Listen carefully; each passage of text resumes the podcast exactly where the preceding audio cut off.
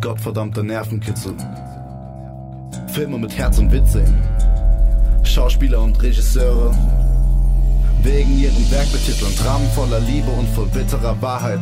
Horrorfilme sehen und die anderen anschreien. Mach mal Popcorn oder Nachos klar, mir egal ob selbst gebacken. Wichtig ist, dass wir für ein paar Stunden diese Welt verlassen. Sei mal leise, Rückenstück, drück auf Play und lehn dich zurück. Lehn dich zurück. Hallo und herzlich willkommen zu The Art of Entertainment, dem Themenpodcast von wirsindmovies.com. Ich bin Michael und bei mir sind natürlich heute wieder der Jascha, hallo. Und Markus, hi. In dieser Ausgabe wird es königlich. In zahlreichen Filmen und Serien geht es um Königshäuser und royale Herrscherinnen und Herrscher. Aber wieso sind wir als Zuschauer so fasziniert von einer Welt, deren Grundlagen so antiquiert sind und zu der wir wahrscheinlich auch nie einen echten Zugang haben werden? Anlässlich des Starts der zweiten Staffel von The Crown wollen wir in dieser Ausgabe also über Königinnen, Könige und Adlige im Film und Fernsehen sprechen. Und dafür haben wir uns auch weibliche Unterstützung dazu geholt.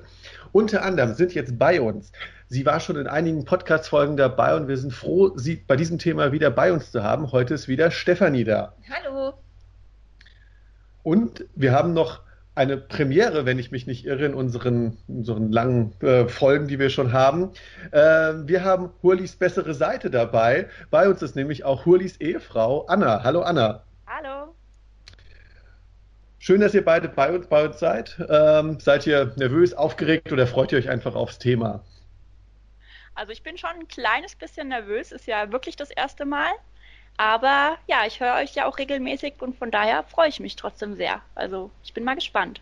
Ja, du bist auch, glaube ich, einer unserer schärfsten Kritiker. Ja, möglich. Oder der Einzige. Nee, das stimmt nicht. Äh, ein zweiter Kritiker oder die Kritikerin, die heute äh, da ist, sitzt neben mir, nämlich äh, meine Frau Stefanie. Ja, also aufgeregt bin ich auch, obwohl es nicht das erste Mal ist, aber das äh, vergeht nicht so schnell. Also eine Top-Runde und diesmal kann Hulli sich dann den Podcast anhören und äh, seinen Senf dazugeben. Oh, oh. Aber wir haben schon gesagt, äh, Anna, wenn du nur äh, 50% so viel Redeanteil wie der Hulli hast in jeder Ausgabe, dann kommen wir auf jeden Fall auf eine gute Länge. Ja, bin mal gespannt. Okay, dann würde ich sagen, starten wir auch direkt mit unserem Main Topic, der royale Podcast von uns, von The Art of Entertainment. Und meine erste Frage in die Runde ist, wieso fasziniert uns diese Welt so sehr? Warum sind wir so angetan von Königen und Adligen? Markus. ähm, ich glaube, weil die Welt so anders ist. Und zwar nicht nur, also einmal dieses Glamour, glamouröse, ähm, der, der Luxus oder vermeintliche Luxus, in dem die Königlichen leben und ähm, diesen, dass, dass sie im Mittelpunkt stehen und ähm, Personen des öffentlichen Lebens sind. Ähm, aber auf der anderen Seite ist das Faszinierende, glaube ich, auch der, der Konflikt ähm, damit, dass äh, es aber auch Sachen gibt, die für königliche Leute schwieriger sind. Ähm, also die, ähm, das, ähm, jetzt auch das zum Beispiel im britischen König, Königshaus, äh, dass man halt immer im Fokus der Öffentlichkeit steht. Also es ist im Endeffekt so ein bisschen wie, wie dieses, äh, wie der Status eines Hollywood-Stars und, ähm, und ja, des, deshalb liest man auch von den, von den Königshäusern auch immer in den Klatschblättern viel. Äh, und äh, ja, das ist, glaube ich, auch so ein bisschen die Faszination. Ja, so ähnlich sehe ich das auch. Ähm, ich glaube, das ist auch einfach die historische Prägung, weil äh, korrigiert mich, wenn jemand Geschichte studiert hat, aber ich glaube, eine der Regierungsformen, die uns Jahrhunderte immer geprägt hat, war die Monarchie.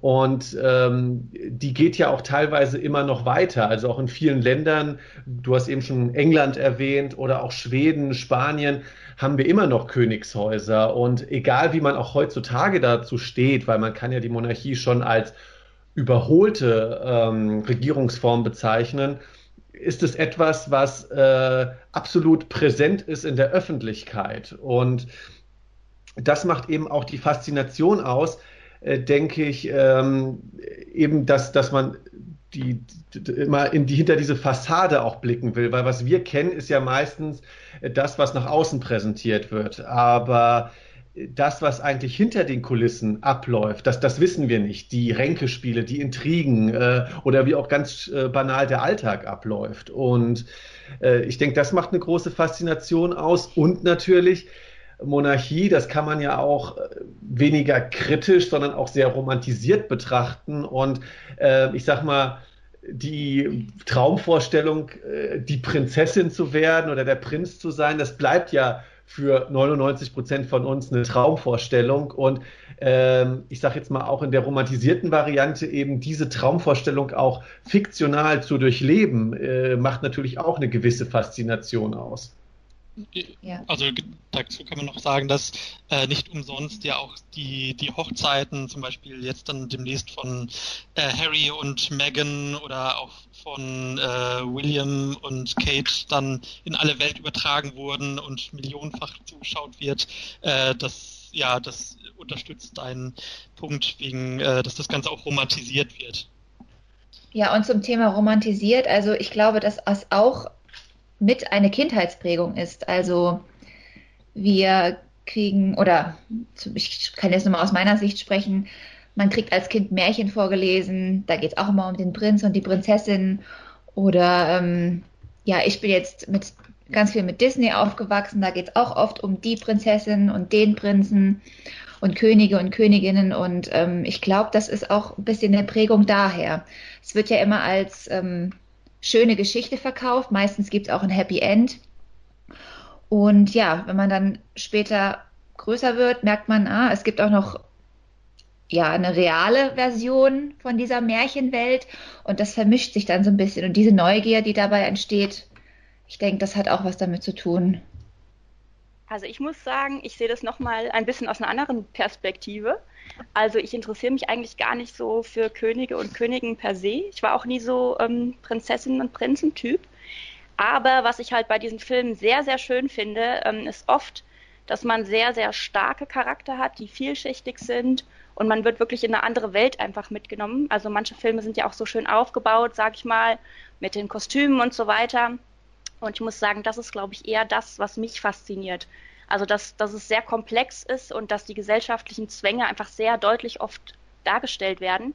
Und ich sag mal, ähm, oft ist es ja so, dass eher die Frauen den gesellschaftlichen Zwängen so ausgesetzt waren, aber die Männer haben ähm, gleichzeitig irgendwie mitgelitten, weil sie dann auch nicht irgendwie machen konnten, was sie wollten, obwohl sie ähm, eigentlich freier erschienen sind irgendwie am Anfang. Ne? Also das ist halt das, was mich halt so fasziniert, dass halt die Dinge so ineinander verstrickt sind und dass man halt wirklich kämpfen muss, um äh, sein Leben irgendwie zu leben oder, oder Dinge für sich zu beanspruchen einfach. Und das, finde ich, kommt halt in diesen Filmen oft sehr, sehr schön raus. Deswegen gucke ich die sehr gerne. Ja, ich finde, das sind zwei sehr interessante Punkte, die du nochmal aufgemacht hast. Einerseits die äh, gesellschaftlichen Verwicklungen oder Zustände, die man eben in diesen Zeiten hatte. Ich glaube, das ist da auch kein Zufall, äh, dass ausgerechnet Frauenfiguren ja sehr gerne dann zu Hauptfiguren äh, von diesen Filmen gemacht werden. Also Elizabeth gab es ja oder ähm, vor kurzem auch die Serie The White Queen und äh, noch zahlreiche andere. Ähm, dass man halt anhand des vermeintlich in diesen ähm, damaligen Zeiten schwachen Geschlechts, in Anführungszeichen natürlich, die ganzen Umwälzungen auch zeigen konnte, war natürlich äh, interessant. Und das ist ein Punkt, den habe ich jetzt so ganz vergessen, obwohl wir natürlich über Filme reden. Du hast natürlich vollkommen recht. Ähm, Ausstattung ist, glaube ich, in den Filmen ganz, ja. ganz wichtig. Historische Details, Kostüme. Ähm, jeder, der nur die Eröffnungssequenz von Downton Abbey gesehen hat, weiß, was das für eine Faszination auslösen kann. Ähm, also erste Folge, erste Staffel bei Downton Abbey jetzt, äh, wenn man da sieht, wie prunkvoll alles war und wenn eben in dem Film oder in der Serie die Liebe zum Detail stimmt, kann das einen auch ähm, richtig da reinversetzen und eben auch die Faszination da erzeugen, weil heutzutage äh, laufen wir ja selten in Fracks rum und, und wohnen in, in Schlössern und äh, ja, Königshäusern. Heute umgekehrt, ne? Man wohnt in Wracks und. okay, der war schlecht, sorry. Aber Jascha, da du, da du dich auch gerade zu Wort meldest, äh, wie ist da deine Faszination? Wolltest du immer eine Prinzessin sein oder?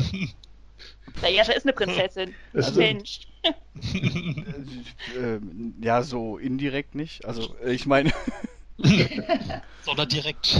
nee, aber natürlich bin ich auch mit Disney aufgewachsen und mit diesen Vorlagen, aber ähm, ähm, dass diese Faszination jetzt in mir gekeimt ist, das ist nicht passiert.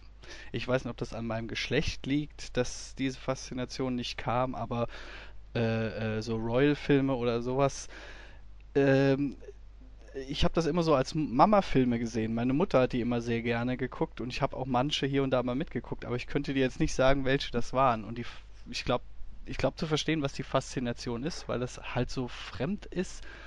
In, Im Sinne von, äh, wie, Anna meinte, dass es halt sowas so wie in eine andere Welt eintauchen und auch nicht nur, dass es optisch, also sprich die Kostüme oder auch oft sind ja auch die die die äh, die Farbgebung ist ja auch eine ganz bestimmte. Es gibt bei Filmen ja auch viel über Farbgebung, zum Beispiel dass Kriegsfilme immer diesen grauen oder Braunton haben und da ist es halt dieses dieses warme irgendwie. Ich weiß nicht, wie ich es beschreiben soll, aber ich zeichne auch gerne drüber, ja. Ja, irgendwie sowas und äh, auch die Sprache, weil ja oft auch, wenn die in, diese, in dieser gehobenen Sprache sprechen, das ist ja auch dann vielleicht ein Teil der Faszination. Aber wo du gerade, sag ich mal, so ein bisschen separiert hast in, in Frauen und Männer und dass dich vielleicht auch aufgrund deines Geschlechts äh, Königshäuser nicht so interessieren. Jetzt hatten wir von den Mädels her wirklich zwei Sichtweisen. Stefanie eher, dass sie sagt, ähm, aus Kindheitserinnerungen auch eine gewisse romantisierte Sicht darauf. Ähm, Anna jetzt eher, äh, weil sie auch sagt, ähm, mich faszinieren äh, gesellschaftliche Zustände und, und Verwicklung und Charakterisierung. Äh, Markus, dann nochmal zurück zu dir der Ball. Wo hast du da irgendwie auch so eine romantisierte Vorstellung oder wie kommt es jetzt für dich aus männlicher Sicht? Weil, sage ich mal, jetzt ganz klischeehaft gefragt, äh, die Traumvorstellung, ein Prinz zu sein, haben, vielleicht, hat vielleicht jetzt nicht jeder junge Mann. ja, also man muss sagen, dass auch ähm, viele von den Filmen und Serien, die äh, sich um den Adel drehen, äh, dass da schon immer auch viel die Frauen angesprochen werden durch, wie du auch schon sagtest, äh, weibliche Protagonisten. Und ähm, man hat eigentlich meistens auch äh, Romanzen äh, mit eingearbeitet, vielleicht noch einen Tacken mehr als jetzt in Genres, die man vielleicht eher ähm, geschlechterneutral sehen würde oder eher beim, bei Männern. Ähm, aber ähm, bei mir ist die Faszination dann auch eher, äh, dass ich, was ich anfangs meinte, diese, dieser Zwiespalt zwischen äh, dieser Bewunderung, äh, also dieser, dieser Reichtum, diese Berühmtheit und aber auch diesen gesellschaftlichen Zwängen. Und da finde ich es gut, dass auch gerade so aktuelle Serien oder also die Serien der letzten Jahren wie The Crown oder Downton Abbey, dass es da dann doch eher, ähm, dass beide Seiten beleuchtet werden und nicht nur dieses äh, romantisierende, wie es jetzt vielleicht die, ähm, die Disney-Filme, die, die ersten machen. Ja, dann würde ich sagen, kommen wir doch direkt zu unserem zweiten Teil des Main Topics, äh, weil wir jetzt ganz schon so ein bisschen drüber drum herum reden. Es gibt romantisierende Filme, es gibt ähm, mehr differenzierte Betrachtungen der, des ganzen Geschehens. Und dann würde ich sagen, wir kommen zum zweiten Teil und da fangen wir erstmal an, über Königshäuser und Adel im Spielfilm zu reden. Serie machen wir später. Ähm, möchte jemand direkt mit einem ersten Beispiel starten, was vielleicht gar nicht so romantisierend ist? Anna, du zum Beispiel, du hast ja eben schon bewusst in eine gewisse Richtung ähm, die Thematik auch gelenkt. Hast du da vielleicht ein, zwei Beispiele? Ja, also ähm, ich denke mal, Elizabeth ist zwar auch so ein hm. bisschen, ähm, ist ja auch so ein bisschen Love Story dabei, aber ist halt nicht primär. Ähm, es geht ja eigentlich eher so um ihre Entwicklung. Und da gibt es ja ähm, Folge 1 und 2 als Film. Ähm, und den fand ich eigentlich sehr ansprechend, ähm, wobei das, finde ich, auch ein Film ist, wo sie so ein bisschen auch ähm, ihre Weiblichkeit aufgibt. Und eigentlich dadurch nicht unbedingt mehr so die weibliche Heldin ist irgendwo auch, ja, also ist sie zwar, aber man kann da halt jetzt nicht unbedingt von weiblich sprechen in diesem Sinne, sondern sie macht sich ja eher so ein bisschen wie eine Puppe sozusagen zurecht und kehrt jetzt nicht unbedingt ihre weibliche Seite nach außen. Ähm, das ist so ein Film, den ich aber trotzdem sehr stark fand. Also auch ähm, sie als Person fand ich sehr stark dargestellt und hat mir gut gefallen. Vorläufer davon war auch so ein bisschen ähm, die Schwester der Königin, glaube ich. Das war so ein bisschen die Geschichte von den ähm, Boleyn-Schwestern, die ja dann, glaube ich, ähm, wovon ja die eine dann die äh, Elisabeth sozusagen geboren hatte und ähm, war auch eine, sag ich mal, eher nette Geschichte. Also fand ich auch schön, aber nicht ganz so stark von den, ähm, von den Charakteren her. Aber das ist sowas, was mir jetzt erstmal einfallen würde, was direkt, sag ich mal, mit Königin und Ko äh, Königin zu tun hat. und was eigentlich, glaube ich, so ein bisschen, wenn man halt ähm, von Königinnen spricht, halt für mich so ein bisschen der Film halt war. Also Elizabeth 1 mhm. und 2. Ja. Ja, witzig, weil die Schwester der Königin, ich hab, muss zugeben, ich habe den historischen Zusammenhang so nie gesehen, aber die Schwester der Königin ist ja der neuere Film, aber wie du ja, sagst, genau. quasi das Prequel zu Elizabeth. Ja, genau. Äh, hat die sonst noch jemand von uns gesehen, gerade aus der Runde? Mm, nee, nee, tatsächlich nicht. Nein. Zu meiner Schande muss ich es auch gestehen. Was? ja, also fand ich auf jeden Fall sehr schön. Also die Schwester der Königin ist wie gesagt so ein bisschen, ja, da geht es eher so ein bisschen um diesen Schwesternstreit auch irgendwo, ja. Ähm, aber eben auch, sag ich mal, Kinder ihrer Zeit. Ähm, und auch die Eltern hatten ja da großen Einfluss. Und aber wie gesagt, Elisabeth ist wirklich, finde ich, sehr, sehr stark und auch historisch, glaube ich, ein ähm, bisschen, sag ich mal, ja, korrekter, würde ich, würde ich so sagen, ja. Wobei das ja auch bei den meisten Filmen immer so eine Sache ist. Also was ist historisch korrekt, das ist ja oft dann auch so eine, ein weiterer Rahmen. Ja, vor allem, was ist historisch korrekt und ja. in welcher Epoche sind die Filme vor allem auch entstanden? Weil ich glaube, Königshäuser und die Darstellung derer äh, hängt extrem davon ab, in welchem Jahrzehnt sie entstanden sind und ähm, wie auch gerade die grundlegende Stimmung diesbezüglich ist. Weil äh, will man etwas kritisch darstellen, dann ähm, kann man auch historisch korrekt sein. Wenn aber der Inszenierungsstil sich dem unterordnet, dann wird es kritisch dargestellt. Und ich glaube, Elisabeth ist dabei eher, sage ich mal, hat eine recht neutrale Haltung diesbezüglich, oder? Ja, ja. Also ähm, da ist es, also ich, für mich ist es halt ein bisschen schwer zu sagen auch, weil hm. ähm, ich kenne mich jetzt von der Historie her nicht so gut aus, wie gesagt. Also ich ähm, kümmere mich ja jetzt nicht so sehr um, äh, sag ich mal, die Monarchie und was da, wer da ist. Aber ähm, doch bei diesem Film kam es mir halt ähm, so vor, als wäre es sehr nahe an der Geschichte. Aber da kenne ich mich auch nicht so wirklich aus. Aber die Charakter waren wirklich stark dargestellt und ähm, glaubhaft dargestellt einfach. Und das mhm. hat mich doch sehr interessiert an dem Film. Also für mich war das eine runde Sache einfach.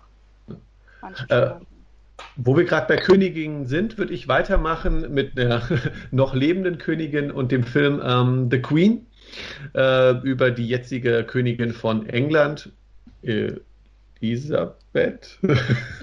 genau. ähm, ein Film, der jetzt erstmal vielleicht abschreckend wirkt, weil jeder, der irgendwie nicht so Interesse am aktuellen englischen Königshaus hat, die ja auch gut und gerne für, ähm, dafür sorgen, dass die Klatschspalten gefüllt sind, ist der Film doch ähm, eine sehr differenzierte Angelegenheit, was ich so nicht erwartet hatte. Ähm, und ähm, wahrscheinlich dann auch ein geistiger Nachfolger von dem Elizabeth, den du eben meintest, ähm, Anna. Ähm, weil The Queen zeigt halt eben das Porträt einer Königin, ähm, vor allem nach einer ihrer auch persönlich schwersten Niederlagen, weil der Film setzt da ein, äh, kurz nach Dianas Tod und wie die Königin eben versucht, ähm, sowohl privat als auch natürlich in der öffentlichen Wahrnehmung mit diesem Schicksalsschlag umzugehen. Und äh, wie man da merkt, eben wie, wie öffentliche Fassade auch mit, mit ähm, den internen Konflikten dann äh, kollidiert. Und ähm, welche Folgen das auch politischer, auf politischer Ebene hat, weil äh, Martin Sheen spielt da, ähm, oh Gott, wie hieß der damalige Prime Minister? Jetzt stehe ich gerade auf. Tony den, Blair. Danke. Martin Sheen spielt Tony Blair und ähm, da kommen auch so Details ans Licht, die mir nicht so klar waren, wie dass ähm, der Prime Minister einmal die Woche ähm, quasi eine Audienz bei der Königin hat und wie sie da während dieser Audienzen auch den Fall besprochen haben, wie man jetzt am besten auch aus politischer Sicht mit dem Tod von Diana umgeht. Und ähm, dahingehend auch ein absolut empfehlenswerterer Film, weil er der zeichnet kein Hurrabild vom Königshaus, verteufelt es aber auch nicht. Hast du den zufällig gesehen, Markus? Äh, ja, ich habe den auch gesehen, ist aber schon eine Weile her. Ähm, aber äh, geht, glaube ich, auch wirklich so in Richtung The Crown, also dass ähm, Elisabeth da schon sehr äh, ambivalent dargestellt wird und ähm, aber also sie wurde ja damals äh, bei Dianas Tod ja auch sehr kritisiert für ihr Handeln und ähm, aber der Film versucht dann wirklich ihre Motivation zu zeigen und die, die Gründe, wieso sie was gemacht hat und ähm, doch ist auf jeden Fall ein äh, sehr lohnender Film. Wo wir gerade beim Thema Königin sind, haben denn die anderen noch Beispiele? Also ich äh, hätte noch äh, The King's Speech im Angebot. Ähm, der Königinnen. Achso, Königinnen. Okay. Okay, dann. Äh... dann lass mir kurz noch Stefanie äh, ein Beispiel nennen, wenn wir gerade noch bei dem Thema sind. Ähm, ja, um mal aus Großbritannien wegzugehen. Ähm, es ist mir sofort eingefallen, äh, die Trilogie über Sissy. Ach ja. Ist so ähm, der Monarchenfilm schlechthin für mich. Auch, aber auch aus Kindheitstagen hergerührt. Ich habe das mit meiner Mutter früher geguckt, heute gucke ich es alleine. Ähm, ja, ist ja wohl aber auch ein bisschen in der Kritik, weil es wohl sehr, ähm, ja, so Heimatfilm, an Heimatfilme erinnert. Ähm, aber ich fand ihn super. Ähm, die Darstellung, die Kostüme, das war so das, was einen als Kind halt schon immer fasziniert hat und ist ja aber auch über Generationen hinweg eigentlich sehr beliebt. Also bis heute. Ich meine, der Film, also der erste Teil kam 55 raus und die laufen bis heute. Ja, ich glaube, dass ähm, da so ein bisschen, äh, also in dem Film oder in der Trilogie wird ja so ein bisschen der Generationenwechsel ähm, dargelegt mit dem jungen Kaiser und eben denn seiner jungen Kaiserin und dass da eben auch neue Umgangsformen, neue Regeln eingeführt wurden. Ich glaube, das spricht viele doch äh, sehr an. Ähm, Beispiel, dass sie ja, ähm, als sie ihr erstes Kind bekommen hat, sich natürlich selbst darum kümmern wollte und das aber nicht durfte, weil sie ja Kaiserin ist und andere Verpflichtungen hat, aber dann durchgesetzt hat, dass sie sich selbst zumindest ja, teilweise, tageweise um ihr eigenes Kind kümmern durfte. Ja, ich glaube, das äh, spricht dann doch viele an.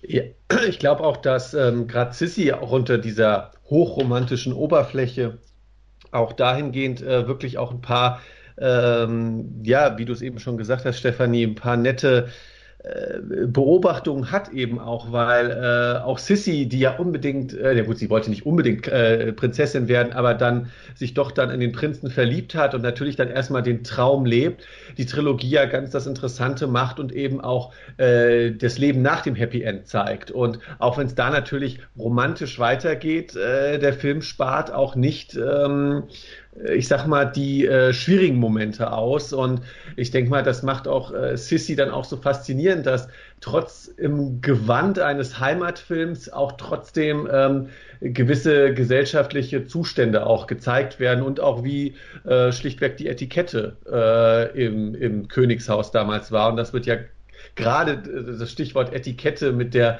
äh, unbedarften Sissy äh, wird da ja sehr ähm, bewusst ähm, ins, ähm, ins Zentrum gerückt. Wobei mir da spontan gerade noch der Film Plötzlich Prinzessin einfällt, äh, mit äh, Anne Hathaway, äh, die ja im Endeffekt, jetzt wo ich drüber nachdenke, korrigiert mich, aber äh, ja, eine moderne Variante von Sissy ist, weil auch sie wurde ja quasi dann in dieses Adels- oder Königshaus-Korsett äh, gepresst und äh, musste erstmal lernen, äh, passe ich mich dem an, ordne ich mich dem komplett unter oder behalte ich eigentlich noch so ein bisschen mein eigenes Gesicht diesbezüglich. Mhm. Stimmt. Jetzt fällt mir auch noch ein Königinnenfilm ein. Ähm, den habe ich nämlich äh, erst vor zwei, drei Monaten gesehen im Kino. Äh, Victoria und Abdul. Ähm, ah, ja. Genau, wo Judy Dench äh, die.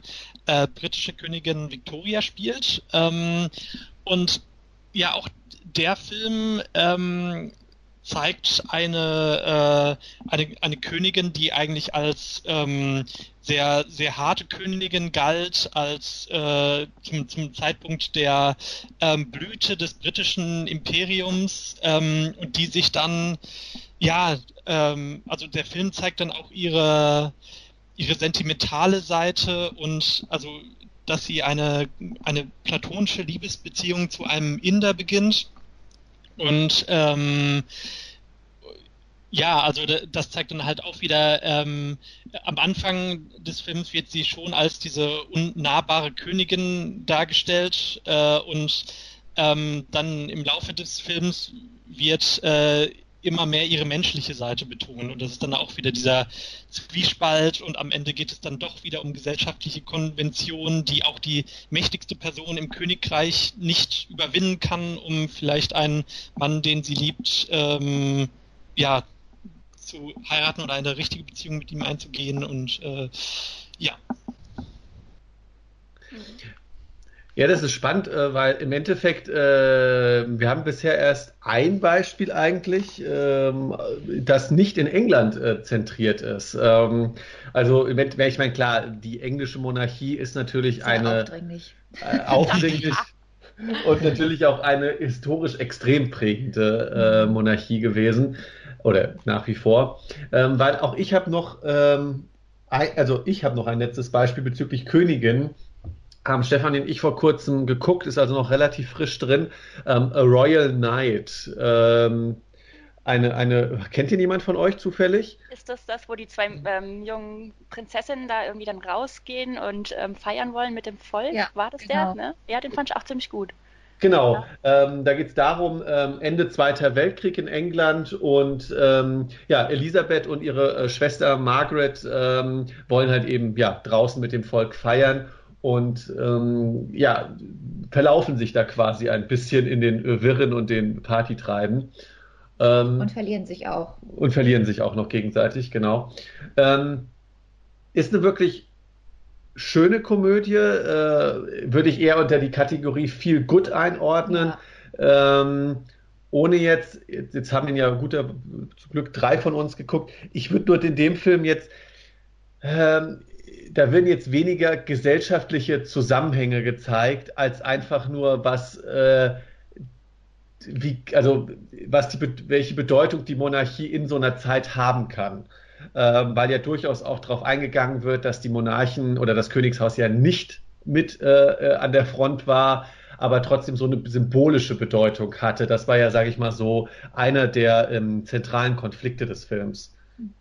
Was ich da auch sehr nett fand, war eben, dass sie sehr menschlich eben dargestellt worden sind und ähm, eben auch diese Sehnsucht ähm, gehabt haben, einfach mal ganz normal zu sein und einfach mal zu sehen, ähm, wie das normale Volk sozusagen lebt und feiert und ähm, mit der Situation einfach umgeht, ne, weil es ja schon auch ähm, geschichtlich äh, ein bedeutender Moment war und ähm, dass sie da einfach irgendwie teilhaben wollten und nicht quasi hinter verschlossenen Türen zu Hause in Sicherheit sozusagen äh, das Ganze nur von außen betrachten wollten. Ja. Fand ich sehr schön an dem Film. Also hat mir auch sehr gut gefallen. Ja, was ich auch so faszinierend fand, als ich das geguckt habe, weil du sagst, die wurden so menschlich dargestellt. Ähm, dadurch, dass man halt das, das, das Bild so von äh, Prinzessin oder Königin Elisabeth so das aktuelle Bild so fest zementiert hat im Kopf, habe ich das am Anfang, ich habe mir ein bisschen schwer getan, in den ersten Minuten sie quasi so als junges, lebendiges Mädchen äh, zu sehen, weil man halt von ihr diese absolut kontrollierte Herrscherin vor Augen hat. Man merkt, du hast The Crown noch nicht geguckt. Nee. ähm, zum Thema Prinzessin fällt mir noch ein Film ein, und zwar ähm, Marie Antoinette ähm, gespielt von Kirsten Dunst, war das damals. Und da ähm, finde ich halt auch, ist halt dieses, diese Dekadenz einfach nochmal sehr gut dargestellt. Das ist eigentlich eher ein leichter Film, meiner Meinung nach. Ist auch eine Weile her, dass ich ihn gesehen habe. Und ähm, ist halt äh, kurz vor der ähm, französischen Revolution eben und wie verschwenderisch einfach hm. äh, die Prinzessin gelebt hat und so weiter und wie dieses Leben halt stattgefunden hat und auch wie sorglos das einfach dann zum Teil war. Also das fand ich auch nochmal so, sag ich mal, ein netter Film für zwischendurch. Also es war sehr, sag ich mal, bildgewaltig auch, ja, also hatte nette Momente, aber es ist halt einfach diese Oberflächlichkeit, ist da nochmal ganz gut dargestellt mhm. gewesen. Ja, das finde ich spannend. Äh, ich habe den zugegebenermaßen noch nicht gesehen, aber jetzt, wo du den aus der äh, Sichtweise betrachtest, würde ich mir den doch gerne mal anschauen, weil ich glaube, dieses ähm, oberflächliche, schwelgerische oder auch verschwenderische dann, das wird gar nicht nicht immer äh, so ins Zentrum gerückt, was mhm. man ja natürlich ähm, der Monarchie, die ja hart gesagt auf Kosten des Volkes lebt. ähm, äh, das wird den ja, es wird ja nicht so oft in den Filmen angegangen, was ja durchaus ein Vorwurf sein kann. Ja. Deswegen finde ich, klingt der Film ganz spannend. Ähm, jetzt hat Markus natürlich schon, äh, wenn man nach Oscars und Wichtigkeit geht, den Elefant im Raum angesprochen, äh, The King's Speech. Äh, Markus, was fasziniert dich ich dachte, Ich dachte, du meinst, du hättest mich angesprochen. ja, ja, da bin ich auch noch da. Nein. Ja, genau. Ähm, genau, King's Speech. Äh, ein äh, Film mit einem männlichen Monarchen, nämlich äh, King Edward, wenn ich mich nicht irre, der Vater der Queen. Ähm, aber eigentlich ein ähnliches Motiv, wie wir es jetzt auch schon in an, anderen äh, Filmen mit weiblichen Königinnen ähm, gefunden haben, nämlich dass der Monarch als äh, Mensch dargestellt wird, also äh, die, die, ähm, das Menschliche hinter der Fassade und beziehungsweise bei King Edward war das Besondere, dass er sich ja in der Öffentlichkeit äh, kaum gezeigt hat, weil er halt dieser starke Stotterer war. Und ähm, genau, und der, der Film beleuchtet äh, ja das, das der, der Vorgang, wie er vom, von dem zurückgezogenen Stotterer äh, dann ans Volk tritt und lernt, vor dem Volk zu sprechen. Und äh, ja, ein äh, auch sehr äh, sympathischer Film, war, glaube ich, dann auch zum äh, besten Film des Jahres gekürt worden vor zwei, drei Jahren. Er hat auf jeden Fall vier Oscars gewonnen und wurde okay. bester Film, bester Hauptdarsteller für Colin Firth, beste Regie und bestes Originaldrehbuch. Also ordentlicher ab, abgeräumt. Aber äh, ich muss zugeben, ich finde, also ich muss zugeben, ich finde The King's Speech nur okay äh, aus, aus filmischer Sicht. Ähm, ja, er zeigt äh, den König oder den Monarchen menschelnd, aber ich finde, so richtig hinter die Fassade oder äh, blickt der Film nicht. Also im Endeffekt hat man am Anfang den schwachen König, der sich im Laufe der Zeit äh, seine eigene Grundstärke findet. Aber dass das Ganze, vielleicht habe ich den Film jetzt auch schlecht in Erinnerung, aber dass das Ganze irgendwie so in die gesellschaftlichen Zustände oder so eingeordnet wird, das fehlt mir ein bisschen an der Stelle.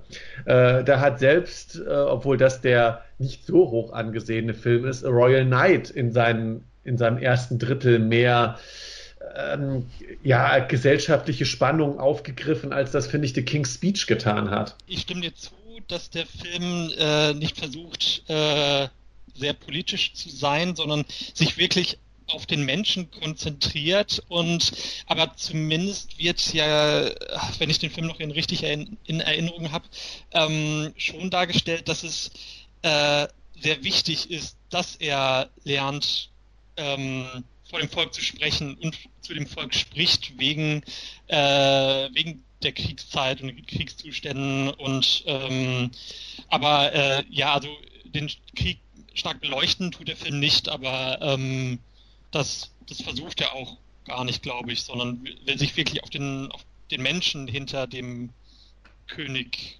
quasi konzentrieren. Ich weiß auch nicht, ob ich vielleicht ähm, mehr erwartet habe oder mehr ein größeres Epos erwartet habe, weil ähm, ich meine, es liegt ja nahe, die beiden Filme zu vergleichen, The King's Speech und The Queen. Ich finde, The Queen war dahin das weitaus stärkere und ähm, umfassendere Charakterporträt. Und auch The Queen hat ja jetzt nicht einfach ähm, Königin Elizabeths Leben von Kindheit bis alt ähm, abgebildet, sondern hat ja auch äh, einen zentralen Moment innerhalb ihrer Karriere genommen und den eben ausgeleuchtet und anhand dessen äh, Charakteristika und Verwicklungen aufgezeigt. Und ja, wie gesagt, ich, ich wollte jetzt will jetzt auch nicht behaupten, dass The King's Speech ein schlechter Film ist. Ich fand ihn äh, gut und halbwegs unterhaltsam, aber mir fehlt bei The King's Speech, obwohl das ja immer so als der, als einer so der beispielhaften Filme für royale Filme ist, äh, finde ich ihn gar nicht so stark, wie er immer gemacht wird. Ich weiß nicht, haben die anderen in der Runde den noch gesehen? Also ich habe ihn leider nicht gesehen. ich hab ihn gesehen, ich habe ihn relativ kühl irgendwie in Erinnerung. Oh, oder also, so, ja. Ja, mich hat er nicht so mm, mitgenommen, sage ich mal. Aber ähm, was halt schon deutlich ist, ist eigentlich auch so, dass, dass er so ein bisschen Angst auch vor der Macht hatte und der Verantwortung, die eben damit irgendwie äh, ja auch einhergeht. Und dass er halt wirklich kämpfen musste, um, um sich das zu erarbeiten, halt, ne, diese, das halt vor dem Volk zu sprechen und so weiter. Aber ich, ich muss mich da ein bisschen der Michael anschließen. Also ich habe den jetzt auch nicht so als den Knallerfilm in Erinnerung. Aber ähm, dazu muss ich auch sagen, ähm, gerade wenn ich eben diese Königsfilme und sowas gucke, dann, dann ähm, gucke ich gerne Filme, die wirklich übertrieben sind, die ähm, mit, mit Macht und Masken und so spielen, so ein bisschen.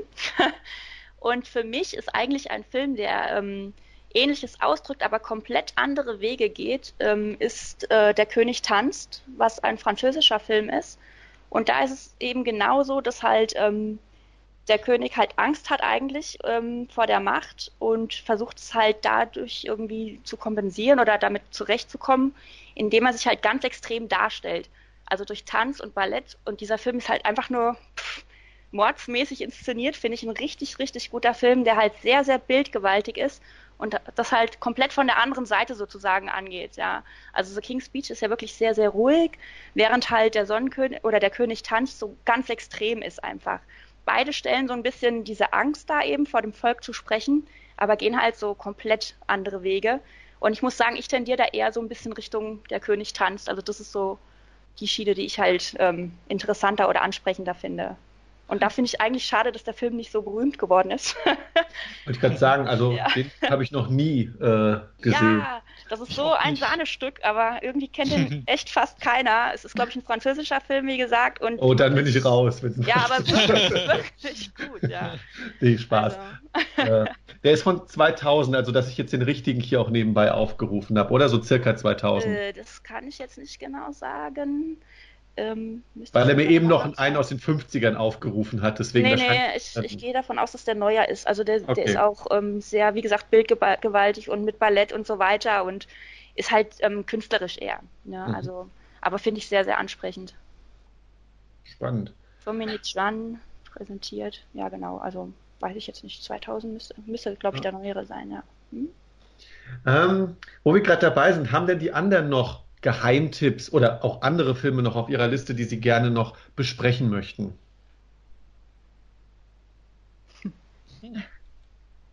Jascha. Also meine Geheimtipps wurden leider alle schon genannt, deshalb kann ich da gar nicht mehr viel zu beitragen. Ich hätte jetzt auch der König tanzt gesagt. weil das ich wirklich ein super Film ist. Gerade diese Bildgewalt hat mich echt umgehauen.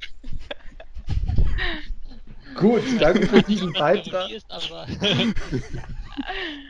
Ähm, dann kommen wir zum dritten Punkt ähm, unseres heutigen Themas. Willkommen nämlich jetzt zu Königshäusern und Adel im Fernsehen. Und wir haben es schon in der Einleitung gesagt, ähm, The Crown ist so ein Paradebeispiel für eine, ja, fast schon neue und sehr ausschweifende Generation von Fernsehserien über Königshäuser. Und ähm, Stefanie hat schon gesagt, sie ist derzeit dabei, The Crown zu gucken.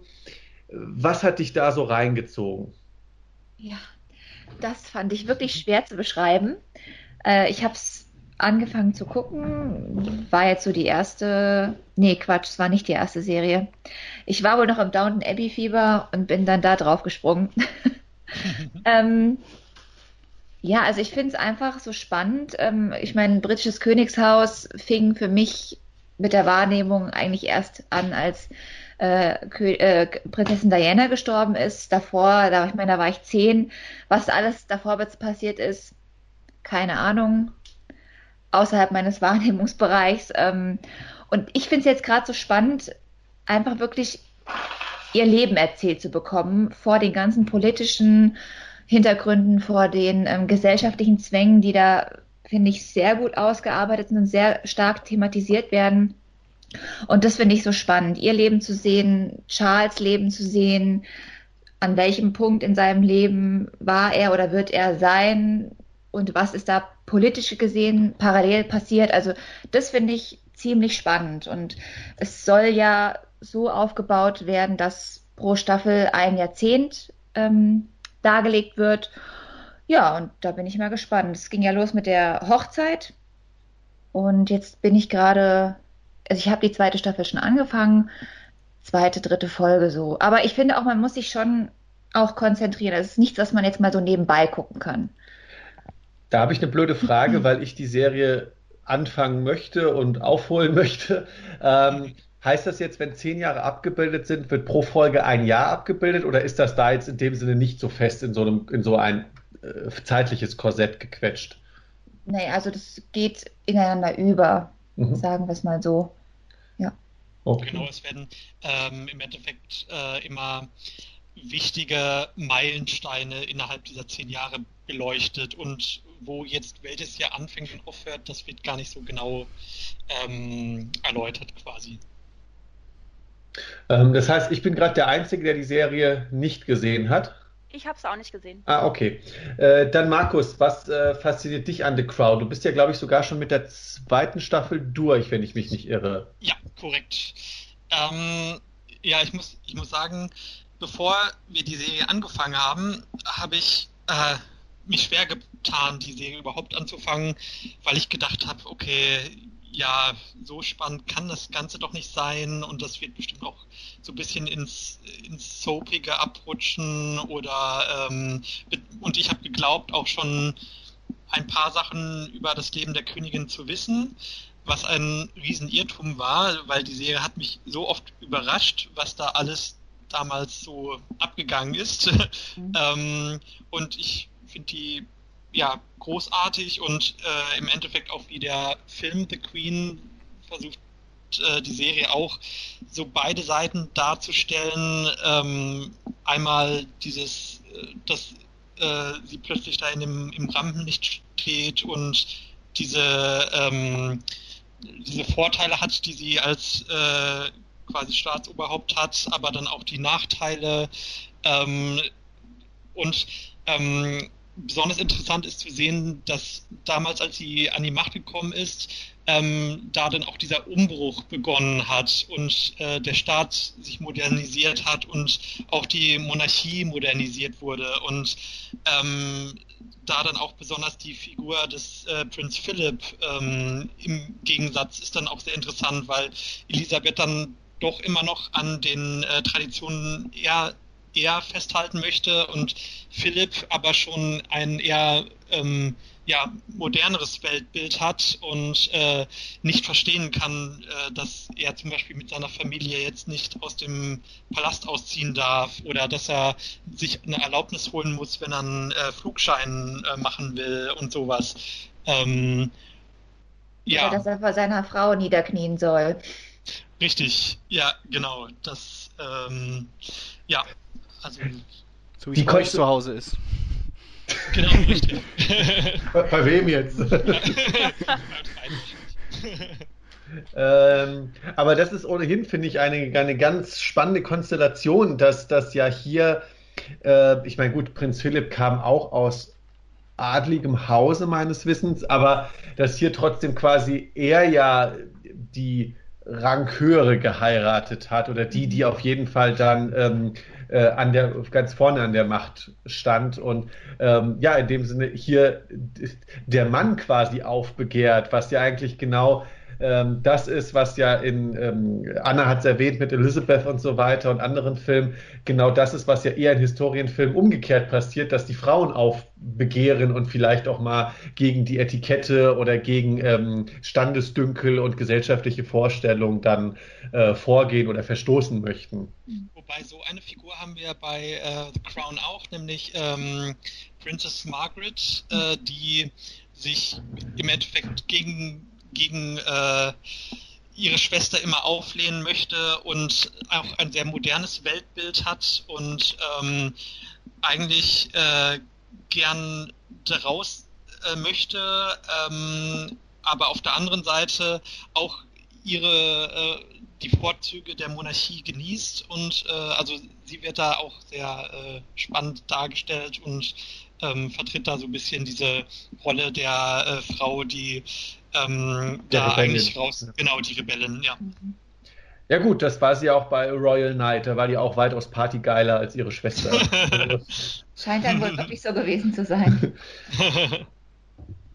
Ja, ist äh, auf jeden Fall eine spannende Geschichte und es hat sich ja so ein bisschen, um mal kurz ähm, ja die Branche dahinter zu betrachten, für Netflix ja jetzt auch zu einer der Highlight-Serien auf Netflix entwickelt, mit der sie ja jetzt auch versuchen, Netflix per, an sich zu verkaufen. Ähm, sieht man ja auch auf zig Plakaten und auch die zweite Staffel wurde ja mit sehr großem Brimborium jetzt ähm, veröffentlicht, ähm, auch mit Plakatkampagnen, Trailer etc was man ja sonst nur bei den anderen ähm, Tentpole-Geschichten sieht, wie jetzt gerade Bright aktuell im Dezember 2017, der Film mit Will Smith oder was ja jetzt nicht mehr so äh, das Highlight bei Netflix gilt, äh, House of Cards, was ja davor so der, ähm, der Serienprimus ähm, bei diesem Streaming-Anbieter war. Finde ich spannend, dass sich jetzt äh, ausgerechnet eine royale Serie ähm, da äh, nach vorne geschoben hat.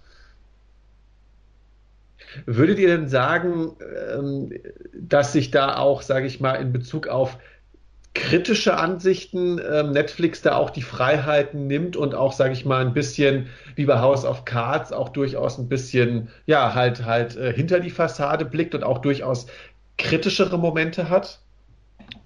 Definitiv. Also ähm, es wird einiges ähm, gezeigt und auch zum Beispiel auch die Nazi-Vergangenheit von äh, Prinz Philipps äh, Schwester und Eltern wird ganz klar thematisiert. Äh, es wird thematisiert, dass der Onkel der Queen äh, mit Hitler kollaboriert hat und äh, Kriegsgeheimnisse der Briten verraten hat. Ähm, und es wird im Endeffekt auch äh, ganz stark nahegelegt, dass Prinz Philipp ähm, nicht ganz treu war, was äh, im, ihm noch ihm im Endeffekt nie nachgewiesen wurde, aber äh, es wird sehr stark nahegelegt. Also ähm, mit Kritik äh, hält sich Netflix da wirklich nicht zurück. Ja. Und was ich gut finde. Kleine Trivia am Rande, wo du auch sagst, äh, du hast jetzt auch The Crown eher als Seifenoper und so äh, am Anfang äh, dachtest, das geht so in die Richtung. Ähm, hatte ich jetzt auch im Bekanntenkreis, als Stefanie die Serie empfohlen hat, nämlich äh, The Crown. Und äh, besagte Person, der es empfohlen wurde, hat erstmal angefangen, The Royals zu gucken äh, dass wer die Serien kennt, äh, definitiv eine ganz andere Gangart ist, auch äh, vom Niveau, äh, dem Geistigen in der Serie, äh, als äh, The Crown ist. ähm, Anna, hast du Serien, die du noch empfehlen kannst oder mit uns besprechen möchtest? Ja, also ich muss da eigentlich ehrlich sagen, also die neueren Sachen auf Netflix, die gehen nicht so an mich ran. Also ich mhm. habe die Serie jetzt auch versucht zu schauen, aber ähm, ich habe jetzt äh, die, irgendwie die erste Folge mir angeschaut und ähm, das hat mich nicht so mitgenommen, muss ich sagen. Ähm, Downton Abbey habe ich gesehen. Ähm, war Downton Abbey, ne? Ja, genau. Die, also es ist aber auch lange, lange her, dass ich die geguckt habe und die fand ich auch ähm, richtig gut. Aber ansonsten muss ich sagen, äh, sonstige Serien habe ich jetzt nicht weiterverfolgt. Also ich hatte mir mal vorgenommen, welche zu schauen noch. Ähm, das waren aber so ganz alte Kamellen, sag ich mal, von BBC noch damals. Mhm. Und die sind auch nicht so an mich rangegangen dann. Also das äh, habe ich da nicht so verfolgt. Ach, BBC waren das dann diese, waren das diese Miniserien oder auch dieses, ach Gott, wie hießen die denn? Da gab es ja, ja auch. Ja, so ähm, Wuthering High und genau. Chimes, The Mill on the Floss und so weiter. Ähm, da gab es einen ganzen Haufen Filme, die die irgendwie gemacht haben. Ähm, die sind halt Stimmt, leider recht ähm, ältlich, sag ich mal. Ja. Da gibt es ja auch, glaube ich, diese alte Variante von Stolz und Vorurteil, selbst auch mit Colin ja, Firth, dem genau, äh, genau. Darsteller. Ja. ähm, ja.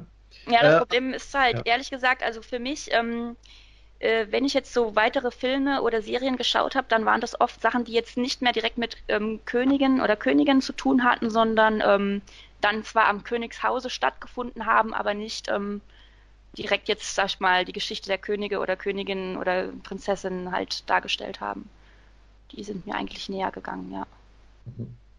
Aber äh, wo du schon Downton Abbey erwähnt hast, weil ich weiß, dass du hier noch eine Verbündete hast bezüglich dieser Serie, äh, vielleicht reden wir kurz darüber. Ähm, Downton Abbey, eine Serie, ich glaube fünf oder sechs Staffeln. Ich komme da immer durcheinander. Ich glaube sechs. Sechs, glaube ich, ja. Sechs Staffeln.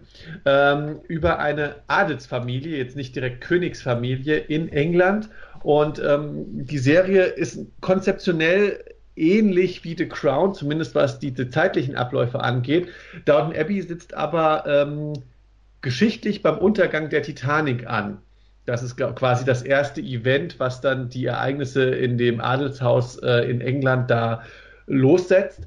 Und anschließend sieht man eben diese äh, aristokratische Familie Crawley und ihre Bediensteten über die Jahrzehnte. Und ich glaube, es geht dann ähm, bis in die 40er Jahre, oder? Oder sogar noch in die 50er.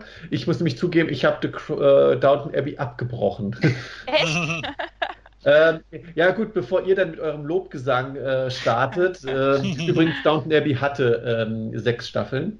Mhm. Ähm, ich fand die erste Staffel von Downton Abbey äh, wirklich brillant und habe auch gut nachvollziehen können, warum diese Serie ja sogar zeitweise im Guinness-Buch der Rekorde stand, nämlich als bestbesprochenste Serie aller Zeiten, also bezogen auf die erste Staffel. Und ähm, äh, weil ich finde, Downton Abbey umschifft in der ersten Staffel sehr gut die äh, Daily Soap-artigen Momente, die ja bei der ganzen Konstruktion aus Adelsfamilie und ihre äh, internen ähm, Probleme als auch Bedienstete und deren interne Probleme und wie die wiederum Bedienstete und Adlige aufeinandertreffen. Ähm, also da umschifft die Serie sehr gut ähm, alles, was Daily Soap-artig sein könnte und zeigt wirklich echte menschliche Konflikte geprägt äh, von Standesdenken und auch den, ja, den Realitäten damals eben, weil eben auch noch so eine ganz klare Standeshierarchie äh, vorgeherrscht hat.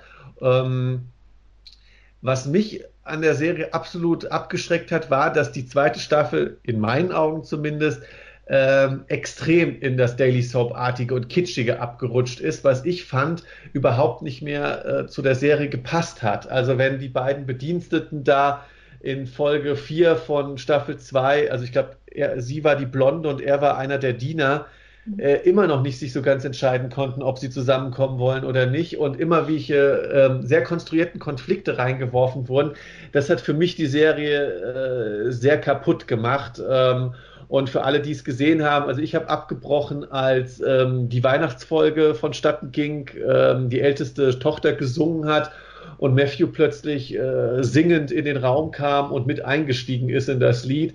Äh, also da war für mich persönlich eine Grenze an Kitsch überschritten, die ich nicht mehr ertragen habe und für mich äh, die, die sehr gut geschriebene, wirklich sehr gut geschriebene erste Staffel ein bisschen zunichte gemacht hat wenn sich das in Staffel 3 und 4 gefangen hat, dann tut es mir für die Serie leid, aber ich war ab dem Zeitpunkt raus.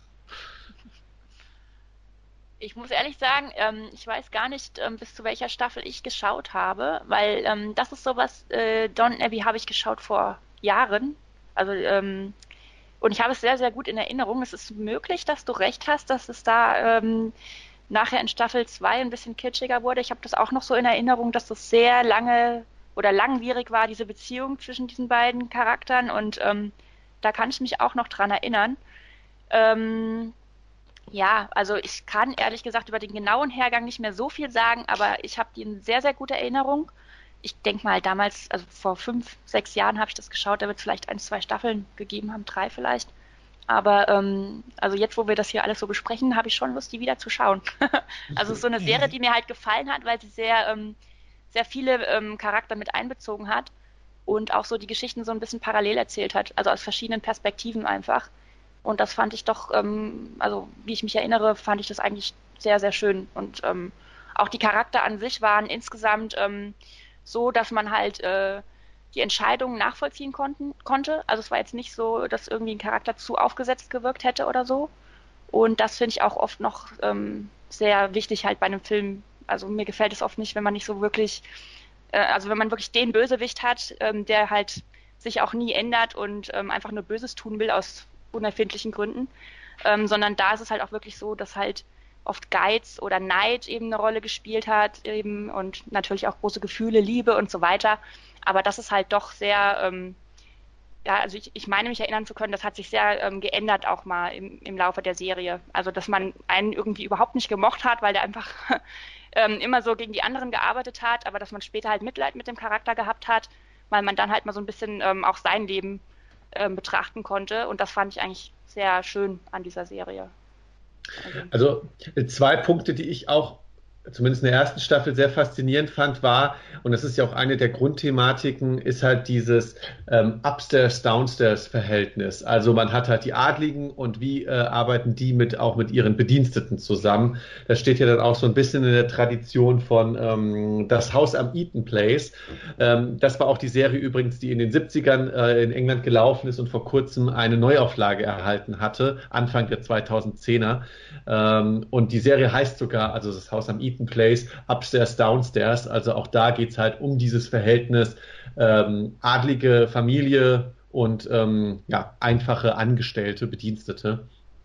Und was natürlich bei Downton Abbey ähm, absolut faszinierend ist, ist für eine TV-Serie sowieso absolut äh, herausragend, ist die Ausstattung gewesen. Ähm, dass man sich da wirklich äh, das real fühlbar war, wie alles abgelaufen ist. Äh, und wie es ausgesehen hat, Entschuldigung. Und bei Downton Abbey haben wir ja dann auch wieder ähm, diesen Umbruch zur Moderne hin und das quasi sich ähm, upstairs und downstairs immer weiter annähern und im Laufe der Serie, im Laufe der Staffeln, weil äh, der Adel immer mehr an Macht verliert und die äh, kleinen Bürger immer weiter aufsteigen und ähm, ja, also aber äh, um nochmal kurz mein Fazit zur, zur Serie zu sagen, ich sehe es sehr ähnlich wie Michael. Ich habe sie zwar komplett gesehen, die Serie, aber irgendwann hat es mich auch mal so, ich glaube nach der dritten Staffel hat es mich mal so genervt, dass ich dann, ich glaube für zwei Jahre pausiert habe und dann habe ich sie erst zu Ende geguckt. Und aber genau auch diese das, äh, die Soap-Elemente, die dann immer mehr zunahmen und auch besonders das, äh, was Michael auch schon beschrieben hat, da mit dem Mr. Bates und der ähm, Küchengehilfin, diese Liebesgeschichte, die dann wirklich wo sie alles Soapmäßige reingepackt haben, von wegen eine versteckte Ehefrau, äh, die, ähm, der drohende Galgenstrick, äh, als er im Gefängnis sitzt und dann auch noch eine Vergewaltigung und also äh, ja, das hat mir dann irgendwann gereicht und dann habe ich die Serie irgendwann fertig geguckt, aber so zufrieden war ich dann am Ende nicht mehr, aber auch den Anfang der Serie fand ich auch absolut genial. Dann hören wir doch gerade mal von jemandem, äh, der die, die Serie komplett gut fand. Äh, Stefan? Ja, also ich fand sie wirklich eigentlich komplett gut. Ich kann euch da zwar zustimmen, es wird kitschiger und es wird soapartiger, aber was ich einfach schön fand, dass es so angenehm zu gucken war, weil es eben, also wie auch eben schon gesagt, nicht diesen klassischen Bösewicht gab und trotz Schicksalsschläge und natürlich auch die ein oder andere Intrige, zum Beispiel durch diese Ehefrau, die dann da plötzlich bei diesem ähm, Liebespaar auftaucht, ähm, dass trotzdem die Serie nicht so durchtränkt war von Intrigen oder dass der Adel auf dem auf den Angestellten herumgehackt hat oder ähm, das, das, das hatte ich nämlich am Anfang so damit verbunden oder, oder befürchtet, dass es darauf hinausläuft. Und es ist ja nicht der Fall, weil die Serie zeigt ja, auch wenn es zum, zum mit fortschreitender Zeit schwieriger wird, ähm, für den Adel trotzdem ein, diese, dieses gut funktionierende Gebilde von äh, Adel, der Angestellte hat und ähm, ja, anhand deren Hilfe Adel sein kann, natürlich auch irgendwo. Und die Angestellten, die ein gutes Leben haben, die dort wohnen, die ihr Geld verdienen und ähm, gut behandelt werden. Und deswegen fand ich das einfach, ich fand es einfach schön zu gucken. Ähm, ja, auch natürlich vor dem Hintergrund, äh, vor dem geschichtlichen Hintergrund, Untergang der Titanic, ähm, Kriegsausbruch, äh, ich weiß nicht, was da noch ähm, alles, ach genau, äh, Frauenwahlrecht wurde ja dann eingeführt und diese ganzen äh, Dinge, die da passiert sind, äh, wie sie sich auf, den, auf das Adelshaus halt ausgewirkt haben und ja. Ja gut, dahin geht auf jeden Fall eine spannende Konzeptionierung, weil man ja hier, ähnlich wie bei The Crown, äh, ja, Adelshäuser, die ja, sage ich mal, eine sehr exponierte Stellung haben, gerade an denen natürlich auch ähm, äh, äh, historische äh, Entwicklung äh, durchzuspielen, ist natürlich dann auch äh, äußerst interessant. Äh, und natürlich nicht nur, weil sie exponiert sind, sondern weil sie ja auch eine in dem Sinne sehr konservative Stellung in der Gesellschaft haben und was passiert, wenn dann eben solche ähm, althergebrachten Strukturen wie Frauenwahlrecht oder andere Dinge aufgebrochen werden und eben äh, auf diese ähm, ja eben althergebrachte Struktur oder äh, aristokratische Familie in dem Fall zurückfällt und die damit umgehen müssen. Und äh, man muss vielleicht auch noch zu Downton Abbey sagen, um es noch ein bisschen in Schutz zu nehmen, dass ähm, manche der Tode, die vorkommen, die auch vielleicht ein bisschen soapartig wirken und zu, äh, zu soapartigen Storylines führen, ähm, nicht so ganz geplant waren, weil äh, meines Wissens ähm, einige der Schauspieler dann auch ähm, überraschend ähm, aus der Serie ausgeschieden sind, weil sie ja, sich anderen Projekten zu widmen wollten, äh, widmen wollten. Und ähm, deshalb, wenn das nicht gewesen wäre, dann hätte sich vielleicht auch, so meint es, noch anders entwickelt. Mhm. Gibt es denn noch andere Serien bei euch? Jascha, bist du noch da? Ich bin noch da und höre sehr gespannt zu. Jascha, eigentlich Game of Thrones. Was ist damit? Stimmt. Auch ein Königsfilm. schon. Da habe ich leider aber auch nicht mehr als eine Staffel geschafft, muss Was? ich sagen. Alle haben okay, ja, es wurde ja, ich mach dir jetzt die Tür auf. Äh, Gab es bei Star Trek irgendeine Folge mit Königin äh, zusammenhängt? Klar gab es sowas. Der Wesley hat sich doch mal in so eine Formwandlerin verliebt, aber die war so unnahbar, weil das halt eine Königin von einer Rasse war. Und ja, am Ende äh, konnten sie nicht zusammenbleiben. Wegen. Ja, das passt doch. Wegen das passt doch zu dem so. Thema. Hast du, noch, hast du noch mehr Anekdoten aus Star Trek? Äh, nein. Ich, äh, bin, ich, bin, nicht so gut vorbereitet, aber äh, ja. Es ist aber interessant, alles, was ihr so erzählt habt, das hat mir richtig Lust gemacht, irgendwie nie irgendwas davon zu gucken. ich habe einen Film für dich, Jascha. Und zwar ähm, heißt der Gefährliche Liebschaften und ist der Vorläufer von Eiskalte Engel. Oh. Ähm, und ist meiner Meinung nach richtig, richtig gut. Geht halt auch so ein bisschen darum, ähm, ja, über die Dekadenz und ähm, ah, wie halt die ähm, gehobenen, gehobeneren Stände ähm, mit den anderen so gespielt haben und so weiter. Und ist halt ähm, ein bisschen bissiger als eben Eiskalte Engel. Also ist ähm, echt sehenswert. Ja, Eiskalte Engel habe ich sehr oft gesehen. Ja, guck dir mal gefährlich Aber auch wegen na egal, ich will es nicht weiter ausführen. Wir wissen, glaube ich, alle warum. Aber hier, gefährliche Liebschaften, guter Tipp, muss ich auch endlich mal gucken, ist ja auch unter anderem von dem Regisseur von äh, The Queen, äh, also Stephen Frears hat auch gefährliche Liebschaften inszeniert. Alles klar, dann werde ich, werd ich damit mal anfangen und äh, dann bin dann, ich äh, beim Royal 2 po Podcast bin ich dann ganz vorne dabei. Und ansonsten hast du ja dann noch sechs Staffeln Downton Abbey vor dir und auch äh, The Crown soll ja auf circa fünf bis sechs Staffeln ausgeweitet werden. Yeah. ja. Ähm, habt ihr denn ansonsten noch vielleicht jetzt abschließend wie die Anna noch ein, zwei Tipps, die ihr in die Runde werfen wollt, was jetzt irgendwie nicht erwähnt wurde? Ich hätte noch mehr. Oh, bitte, bitte, Anna, dann, dann Also weiter. ich habe noch, ähm, also das hat jetzt leider nicht so wirklich in irgendeine Kategorie mhm. bisher gepasst. Aber ähm, ich finde zum Beispiel die ganzen alten Shakespeare-Verfilmungen von Hamlet und hier Titus und so weiter ähm, spielen ja auch so ein bisschen damit rein. Ähm, oder der Kaufmann von Venedig. Ähm, das sind ja eigentlich jetzt keine historischen Filme in diesem Sinne so, ja. Aber ähm, sind ja auch König und Königin-Geschichten, also Hamlet gerade und Titus. Ähm, fand ich auch zum Teil sehr, sehr stark, weil sie halt sehr auch einfach von, von der Darstellung halt sehr intensiv waren ist halt leider oft ähm, ein bisschen alt gemacht, aber da ähm, von diesen Filmen finde ich besonders erwähnenswert ist halt der Kaufmann von Venedig. Also der ist einfach auch so, ähm, dass die Charakter einfach so vielschichtig sind und ähm, dass die halt so feststecken manchmal in ihrer Rolle und man schwankt auch mit wem man Mitleid hat und wem man dann gerade hasst. Also das wirklich, sag ich mal, die Gefühlsintensität ist sehr extrem bei diesem Film und spielt für mich halt, wie gesagt, auch so ein bisschen in diese in diesen Bereich mit rein.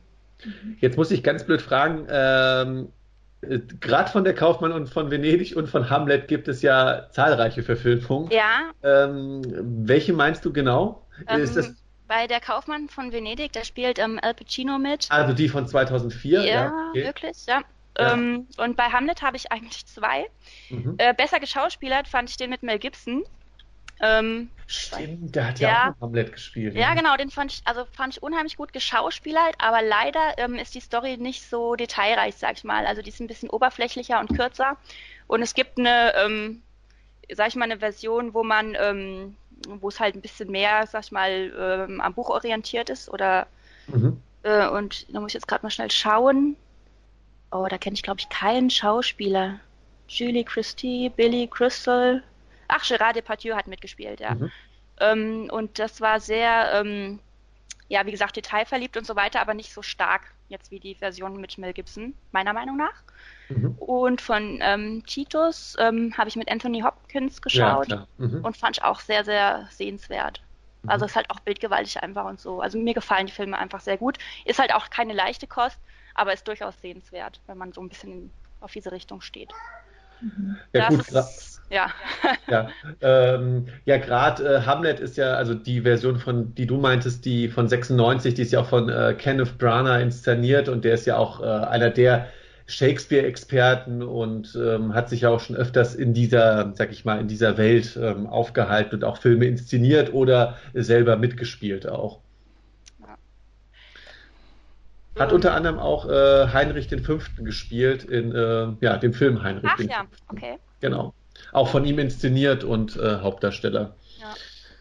Okay. Ähm, ähm, und dann in dieselbe Kategorie, Kategorie finde ich auch noch passen so ähm, The Libertine und Amadeus. Das ähm, geht halt eher so um Künstler am Hofe sozusagen mhm. und sowas gucke ich eigentlich auch sehr, sehr gerne. Also es sind diese bildgewaltigen und äh, opulenten Filme, wo man halt auch einfach mal oder wo die Schauspieler auch einfach mal ausrasten und extreme Sachen halt durchleben. Das wollte ähm, ich gerade fragen. Fandest ja. du Amadeus nicht anstrengend? Ähm, ja, ich fand äh, den jungen Amadeus total schlimm.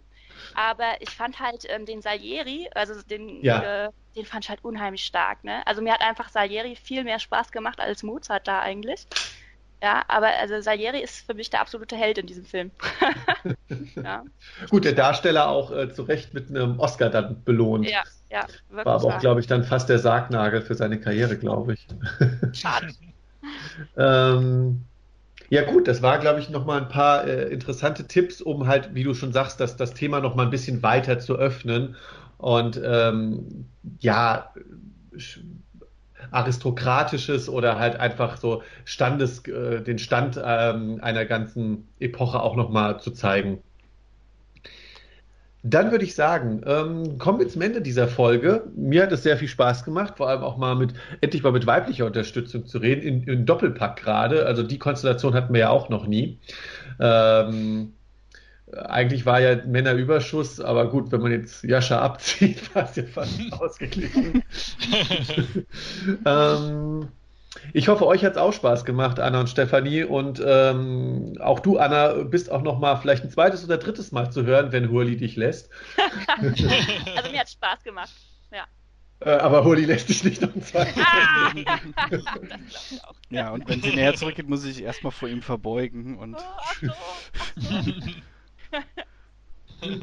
Ja, uns wird es freuen, äh, wenn sowohl Anna als auch du, Stefanie, äh, wieder dabei sein könnt. Ähm, wir wissen noch gar nicht mit welchen Themen. Als nächstes auf jeden Fall äh, oder hochwahrscheinlich, weil zum Zeitpunkt der Aufnahme haben wir Ende, genau, ziemlich genau Ende 2017. Das heißt, demnächst wird auch der Jahresrückblick 2017 erscheinen. Gerne mit euch auch als Gast dabei, aber auf jeden Fall dann auch hoffentlich mit Hurli wieder dabei, obwohl er ja schon angekündigt hat, dass er leider nicht allzu viel 2017 an Kinofilmen schauen konnte. Ähm, aber wir kriegen das schon hin mit unseren Top- und Flop-Listen. Ansonsten besucht uns auch auf wirsindmovies.com. Dort findet ihr die weiteren Folgen von The Art of Entertainment, als auch noch die anderen Podcasts auf unserer Webseite, als auch zahlreiche Kritiken zu neuen Filmen, zu alten Filmen, zu neuen Veröffentlichungen auf Blu-ray oder DVD. Besucht uns auch auf Facebook, iTunes oder den anderen bekannten Podcast-Webseiten. Lasst uns ähm, Kommentare da, lasst uns ein Rating da, darüber freuen wir uns immer. Und ansonsten freuen wir uns jetzt auf den Jahresrückblick 2017. Das war auf jeden Fall ein spannendes Jahr und ähm, bis dahin würde ich einfach mal sagen, Tschüss von uns allen, habt einen guten Start ins neue Jahr und bis dahin alles Gute. Tschüss. Tschüss. Ciao. Mach mal Popcorn oder Nachos klar, mir egal ob selbst gebacken. Wichtig ist, dass wir für ein paar Stunden diese Welt verlassen. Sei mal leise, Rückenstück, drück auf Play und lehn dich zurück. Lehn dich zurück.